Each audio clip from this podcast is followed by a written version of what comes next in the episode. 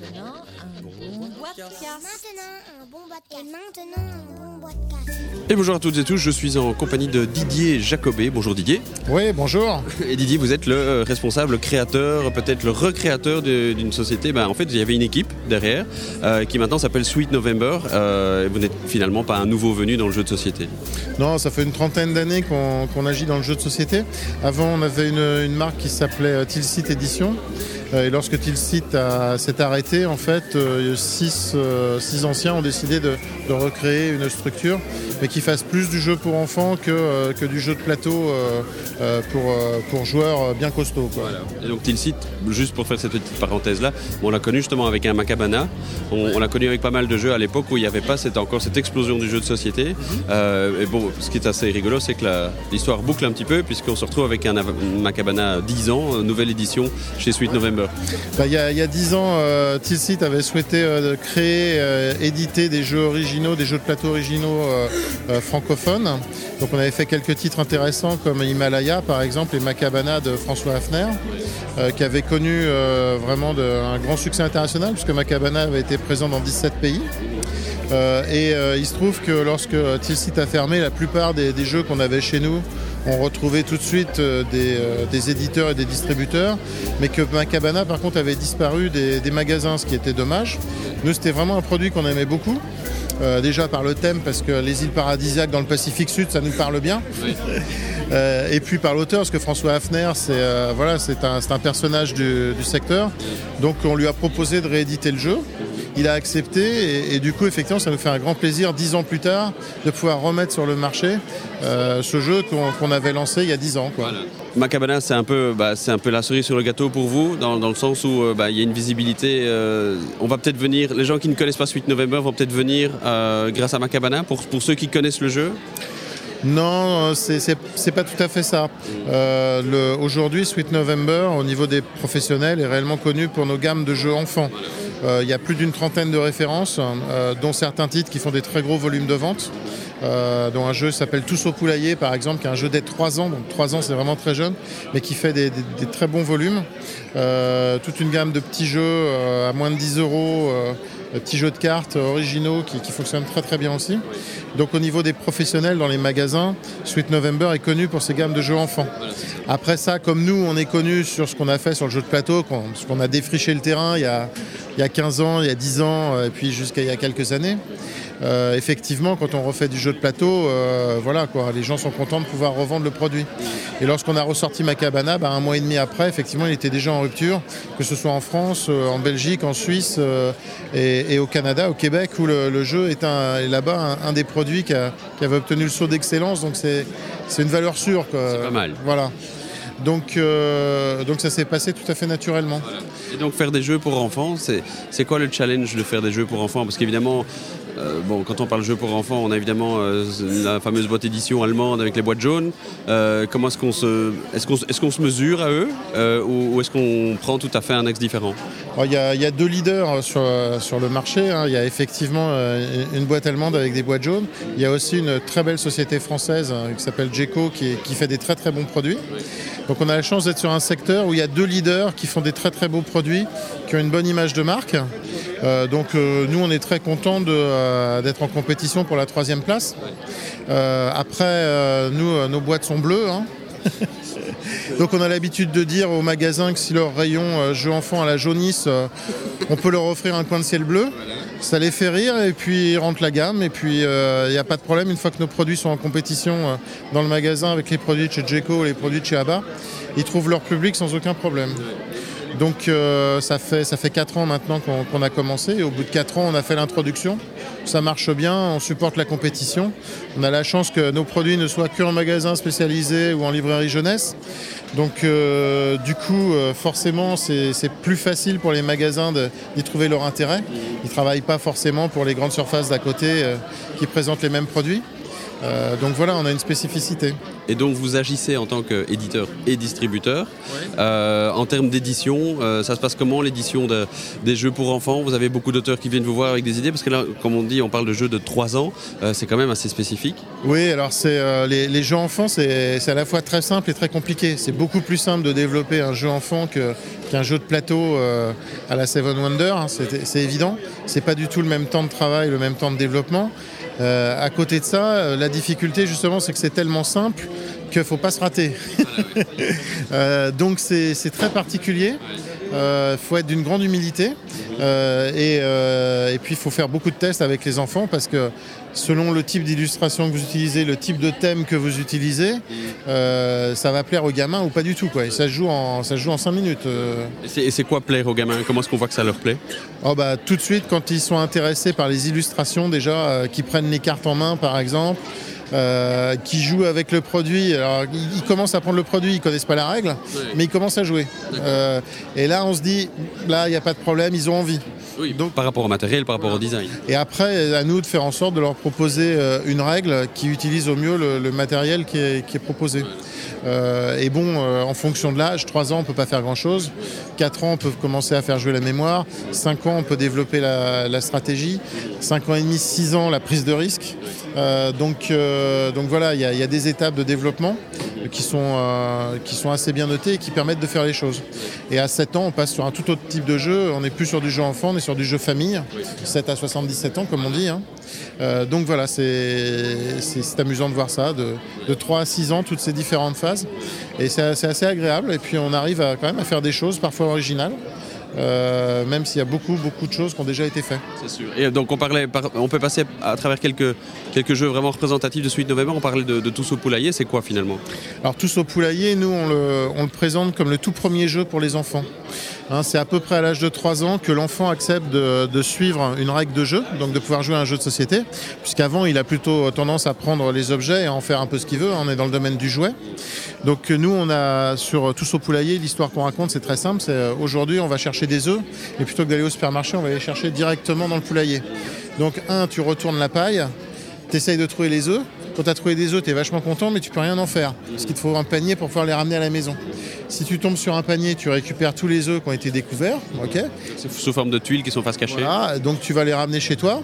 Euh, par contre, il faut faire attention de ne pas réveiller les poules, parce que si tu retournes une poule, par contre, bah, la poule, forcément, elle t'empêche de prendre les œufs.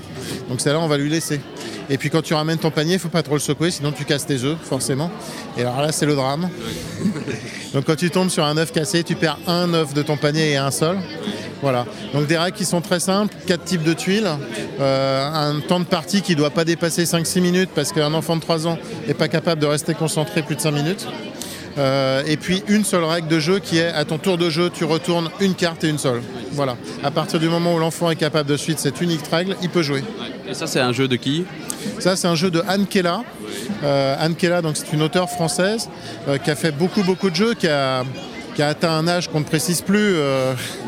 Euh, et qui, qui chez nous a, a une dizaine de jeux euh, sur la, la quarantaine qu'on a édité euh, et qui est vraiment spécialiste de tous ces jeux pour enfants qu'elle a beaucoup traité dans tous les magazines dans tous les magazines jeunesse que, que nos enfants lisent.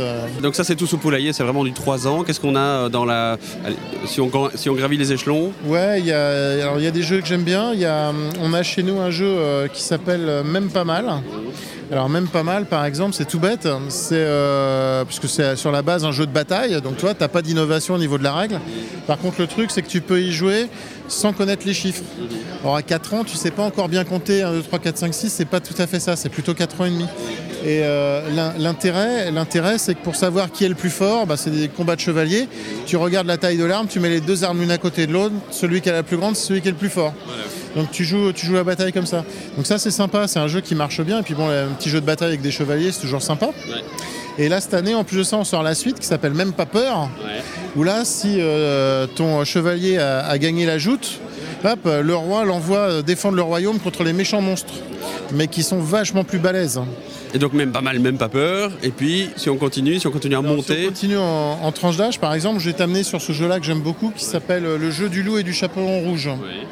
Alors ça, pourquoi c'est un jeu qui est sympa? C'est parce que c'est un jeu déjà qui se joue à deux joueurs. Donc généralement, c'est papa ou maman qui joue avec la petite fille ou le fiston. L'un joue le chaperon rouge, l'autre joue le loup. C'est une course, le but du jeu c'est d'être le premier à arriver chez la grand-mère. Mais ce que je trouve vraiment super sympa sur ce jeu-là, c'est que tu as deux mécaniques de déplacement qui sont complètement différentes selon que tu joues le loup ou que tu joues le chaperon rouge. Le loup, lui, il avance sur un principe de prise de risque total de type stop ou encore. Je jette le dé, si j'obtiens une bonne couleur de dé, hop, je peux avancer. Soit je décide d'avancer d'une case, je m'arrête, je passe la main au chaperon rouge, soit je remise tout pour essayer d'avancer plus vite ce tour-ci, mais on risque de tout perdre. Ok? Donc une notion de prise de risque qui est assez sympa, 5-6 ans en, en termes de, en termes de développement de l'enfant. De l'autre côté, le chaperon rouge, elle avance sur un principe qui est bien connu, qui est un principe de memory.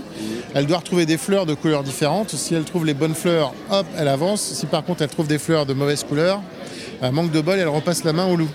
Alors ce qui est sympa du coup, c'est que ces deux mécaniques se répondent et que euh, en début de partie, bah, le chaperon rouge c'est très difficile pour elle d'avancer parce qu'elle n'a aucune information sur les couleurs des fleurs qui sont, euh, qui sont sur le plateau de jeu. Euh, mais plus la partie avance, plus c'est simple pour elle d'avancer. Ce qui signifie que le loup est obligé de prendre de plus en plus de risques pour arriver premier. Donc on a deux mécaniques de jeu qui se répondent l'une à l'autre et qui fait qu'on a un jeu qui est vachement sympa. Avec Euh, des choses vi- vi- finalement assez simples. Avec des choses très très simples, euh, voilà, et qui illustrent en plus très bien le thème euh, du chaperon rouge euh, et du loup. Quoi. Voilà, donc pour nous, c'est voilà, c'est en tant qu'éditeur, c'est un produit qu'on est vachement content d'avoir développé et qu'on estime bien abouti. Et ça, c'est un jeu de qui? Euh, c'est aussi un jeu d'Ankela euh, qu'elle a fait. Et le même pas peur et tout, c'était aussi Anne Keller, on sait jamais. Euh, non, ça c'est, euh, j'ai bien peur que ce soit moi qui ai commis ça. Aïe, aïe. Eh ouais, bah, ouais, c'est- c'est des choses qui arrivent. Ok. Et donc là, on est à 6-7 ans en prise de risque. On commence à faire la prise de risque. 5-6 ans, euh, 5-6 ans, on est sur 5-6 ans pour la prise de risque, mais à partir de 4 ans pour jouer le rouge. Oui, c'est ça. Donc tu, tu peux jouer, euh, voilà, si, Maman, maman, papa peut jouer le loup. euh, voilà, mais au bout de 3 ou 4 parties, le, le gamin a compris qu'il il fallait, il fallait pas jeter, euh, il fallait pas jeter tous les dés systématiquement parce que Ouais. sinon t'avançais pas quand t'étais le loup, quoi. ouais, clair. Et alors, il y a, euh, quand on monte, on a pirate en vue, par exemple? Ouais, Pirate en vue, donc là on est sur un, un jeu qui est un peu plus gros, hein, qui, est, qui est assez riche en matériel. Euh, t'as tout pour, euh, pour faire des combats de pirates. Mhm. ok? Alors t'as une euh, cinquantaine de pirates à l'intérieur de la boîte, six capitaines de bateaux, six navires, des pièces d'or et puis surtout des dés pour le combat. Là l'histoire c'est très très simple. On a une histoire qui est très très simple. 1. Tu vas à la taverne. 2. Tu recrutes ton équipage. 3. Tu pars en mer. 4. Tu essayes de baffer un adversaire. 5. Tu essayes de lui piquer son fric. Voilà. Ok C'est pas tout de le baffer. Voilà. Et ce qui est intéressant, euh, je plaisante, mais ce qui est intéressant avec le jeu, c'est que tu as trois niveaux de jeu. Ouais. Tu as un premier niveau de règle à partir de 7 ans, où euh, chaque pirate euh, a que deux compétences. En gros, c'est soit il est bon au canon, pourra faire des canonnades, soit il est bon au sabre et tu pourras l'envoyer à l'abordage. Donc là, c'est 7 ans avec une règle de jeu très très simple. Un combat de dés euh, avec des dés d'attaque, des dés de défense, où tu peux faire des pertes et tu peux en encaisser. Hein, le principe de l'épée et du bouclier, quoi, en gros. Euh, et puis après, à partir de 9 ans, on introduit pour chaque pirate 6 compétences différentes. ok, euh, qui font euh, que, euh, par exemple, tu as le, médecin, le chirurgien qui peuvent soigner des pertes. euh, la vigie euh, qui peut euh, te permettre de fuir un bateau qui vient d'attaquer, euh, le pilote euh, qui euh, peut te permettre de choisir le, bateau que tu vas attaquer et qui va plus être imposé par, euh, par les cartes de jeu, euh, ce genre de choses. Et puis au-delà de 10 ans, une troisième règle de jeu avec une dizaine de compétences supplémentaires, des tireurs d'élite pour l'abordage qui te font des pertes avant le combat, enfin te- la possibilité des combinaisons de cartes qui te rendent des personnages plus puissants, la possibilité de piquer des pirates dans les bateaux des autres, la possibilité d'en recruter plus à l'auberge, etc. etc. On monte en stratégie, jeu. Voilà. Là, on est au-delà de 10 ans, on est sur un jeu qui est beaucoup plus ado. Donc euh, un jeu assez content en fait parce que cette profondeur de jeu de 7 ans jusqu'à à peu près 12-13 ans, euh, c'est- c'est- on trouve pas ça toujours dans les boîtes de jeux pour enfants. Quoi. Ok, et donc euh, ben là on tape plus dans du. On va faire quoi? On va dire des nooks, des flouks, des. Ouais, on va, on va faire un, un jeu que j'aime bien, un jeu famille qui s'appelle Des ours et des saumons. Euh, là, on a un, un- un très très bon jeu de cartes qui se joue de 3 à 6 joueurs. Le but du jeu, c'est très simple. Chaque joueur a le même jeu de cartes, 15 cartes. Parmi tes 15 cartes, tu as 5 cartes ours et 10 cartes saumon. Les 5 cartes ours, c'est la famille ours. T'as papa ours, maman ours et 3 oursons. Et aujourd'hui, ils ont décidé d'aller pêcher du saumon. Ça le temps pour les saumons. Les 10 autres cartes, c'est des cartes saumon dont la valeur varie de 1 à 5. Au- À ton tour de jeu, chaque joueur pose simultanément une carte devant lui, on retourne et on voit ce qui se passe. Dès qu'il y a un ours, il y a pêche. Et là, on voit ce qui se passe. Alors, je pense que tu n'es pas très au fait des règles drastiques de la pêche du saumon dans le Grand Nord canadien par J'ai les arrêté ours. il y a longtemps. Voilà. Mais il faut savoir qu'il y a des règles qui sont vraiment bien établies. Euh, c'est d'abord maman ours qui se sert. Par contre, maman ours, elle aime le poisson de qualité, elle va prendre qu'une seule carte saumon sur la table. Après maman ours, c'est les oursons qui viennent se servir.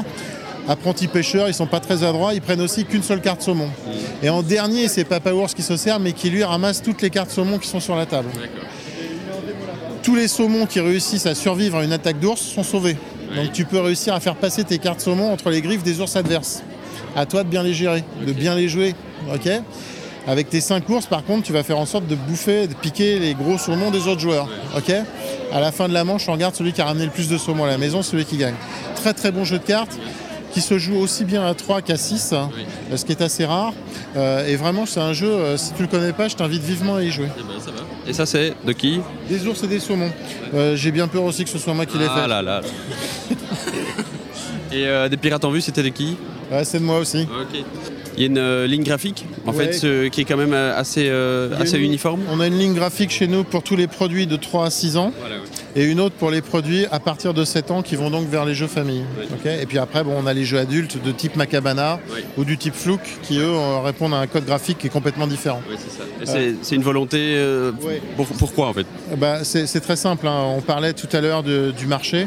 Il est clair que si on veut euh, pouvoir être présent et être visible dans un rayon euh, face aux produits euh, ABA ou aux produits de GECO, Oui. il faut que nos produits soient très facilement identifiables. Voilà, D'où la, la nécessité absolue pour nous de présenter des gammes de produits qui ont une, une vraie identité graphique. Voilà. Donc le, le gag où on disait c'est votre rayon enfant à la jaunisse, offrez-vous un coin de ciel bleu, c'est tout à fait ça. Ouais. Et, et du coup ça marche parce que, euh, ah oui, euh, Sweet November c'est les jeux bleus. Oui, c'est ça. Et, et du coup, ça, ça fonctionne. Ouais. On n'a pas besoin de ça quand on va après sur du jeu famille ou sur du jeu adulte, où là, les joueurs savent ce qu'ils veulent venir. Ils, ils viennent et ils savent ce qu'ils veulent chercher. Ils sont déjà. Voilà, et, et là, c'est le produit, c'est le nom du jeu, c'est euh, c'est vraiment le produit, la mécanique du jeu qui, qui- qui fait que le produit fonctionne ou pas. Par contre, pour les produits enfants, euh, où les parents viennent, ne connaissent pas forcément les jeux, le fait de leur proposer euh, des gammes et une identité graphique, c'est quelque chose qui, euh, qui les rassure. Et pourquoi Sweet November? Ah ah. Quand on est éditeur de jeux, le mois de novembre est un bon mois. Oui, C'est le mois qu'on attend toute l'année. Voilà. Euh, puisque les, les magasins attendent Noël avec impatience, mais les éditeurs livrent avant. Voilà. Voilà. Donc le mois de novembre est un très bon mois. Ok. Voilà. Moi, thématiquement, c'est pas mal. Ouais, ouais, ouais. C'était fun. Bon, entre professionnels, on comprend, ça nous fait marrer. Le- le- pour le grand public, euh, on, on a d'autres explications euh, sur des bases de valeurs qui sont très différentes, mais la réalité, c'est celle-là. Et donc, Sweet November est distribué dans combien de pays à l'heure actuelle? Bah, pour l'instant, euh, en 4 ans, on a décidé de faire nos, nos produits qu'en français. Euh, aussi parce que nos concurrents euh, euh, ont euh, 10 produits sur la boîte. Donc du coup, ils ne présentent pas grand-chose quand tu retournes la boîte pour expliquer le jeu. Nous, le fait de les sortir qu'en français, ça nous permet d'avoir vraiment des vrais descriptifs de nos produits sur les boîtes. Euh, donc du coup, on est présent sur toute la francophonie. Voilà, ça. Euh, on est très présent, euh, très présent donc en Belgique, en Suisse, euh, au Québec. Euh, maintenant, certains de nos titres euh, qui, qui se vendent très très bien vont, vont connaître euh, voilà, leur développement euh, en langue anglaise et en langue allemande, bien évidemment. Parce qu'on a dépassé la phase d'introduction au Ouais, niveau business, et donc là, on peut se dire, on peut commencer à Voilà, tenter d'autres choses. Une fois que le business est mature, tu, tu peux euh, travailler sur d'autres types de. Enfin, sur le, le- ce qu'on appelle le- l'export et le grand export, Oui. euh, qui euh, nécessitent des, des systèmes économiques qui sont différents. Donc, sur des produits qui sont déjà amortis, c'est beaucoup plus facile d'avoir d'autres intermédiaires, des frais, euh, des frais d'approche, euh, des prise de risque est plus locaux. Voilà, euh, la prise de risque est beaucoup plus faible. Euh, et puis, euh, on est une petite société, donc on n'a pas. euh, voilà, travailler l'export, c'est toujours plus compliqué. Ça prend du temps, ça prend de l'argent. Euh, le temps qu'on n'avait pas une gamme suffisamment importante, autant se concentrer sur la France quoi, et sur les pays francophones. Merci Didier Jacobé. Vous avez aimé ce podcast Alors appuyez sur la touche Trop cool. Vous n'avez pas aimé ce podcast Alors continuez. Sur podcast.net, vous en trouverez d'autres. Vous verrez, à l'usure, vous y arriverez.